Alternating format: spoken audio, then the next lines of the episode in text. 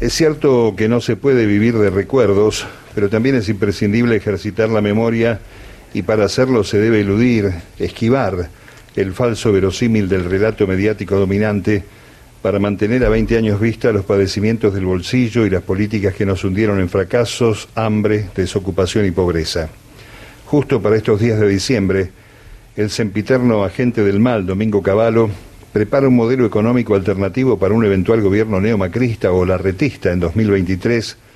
como si no fuera lejano el asesinato de 38 argentinos cuando el modelo neoliberal estalló por el aire. Lo hace públicamente entusiasmando a Mauricio para su soñado segundo tiempo y en términos más discretos con Rodríguez Larreta, porque el jefe de gobierno cree que el ex ministro de Menem y de la Rúa puede resultar piantavotos para memoriosos y víctimas, por lo tanto se ven a escondidas asesora al equipo de la derecha y al mismo tiempo admira a Milei, considerando que el fracaso de Cambiemos se puede revertir con sus exitosos planes. Pero Caballo está viejo para la recaída ministerial, de modo que también arma a sus delfines esperando la ocasión. Parece prematuro, pero no está mal desentrañar la urdimbe que preparan como complemento al proceso de desgaste del gobierno nacional, plan que seguirá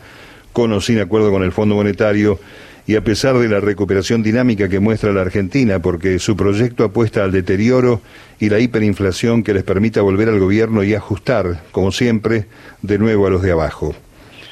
En paralelo, los rostros pétreos de los diputados de la oposición macrista en sus siete versiones se lucieron durante la visita del ministro Martín Guzmán a la Comisión de Presupuesto y Hacienda una andanada de preguntas, entre las que seguramente se hallaban las que tuvieron que comerse cuando el presidente de su espacio los pasó por encima, como a todos los argentinos, y nos invocó los 45 mil millones del fondo para perder la elección. Hablan los cambiemitas nuevos y viejos del Congreso como si la realidad económica hubiera empezado a sentirse severa a partir del 10 de diciembre de 2019.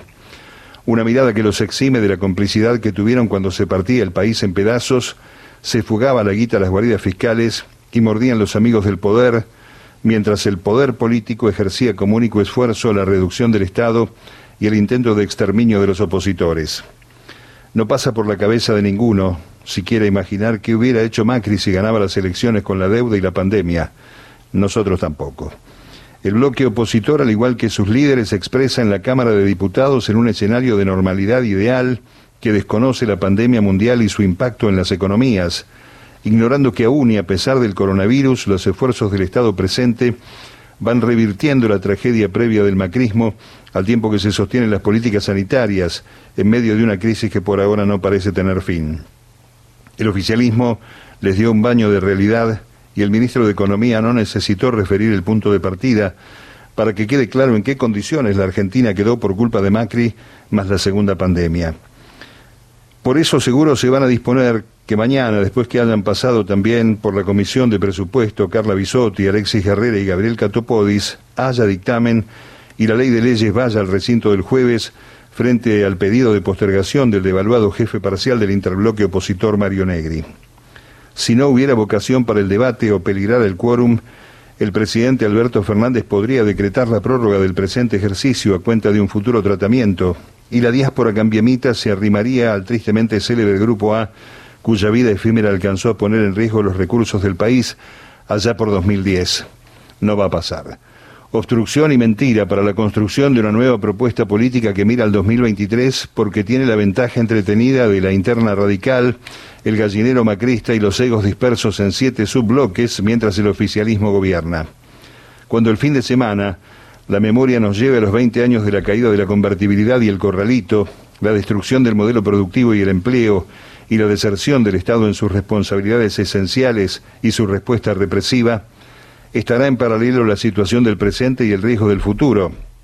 Si las mismas fórmulas, más o menos maquilladas y más o menos mentidas, vuelven a ser la propuesta de los vaciadores del país para llegar a ser gobierno en dos años.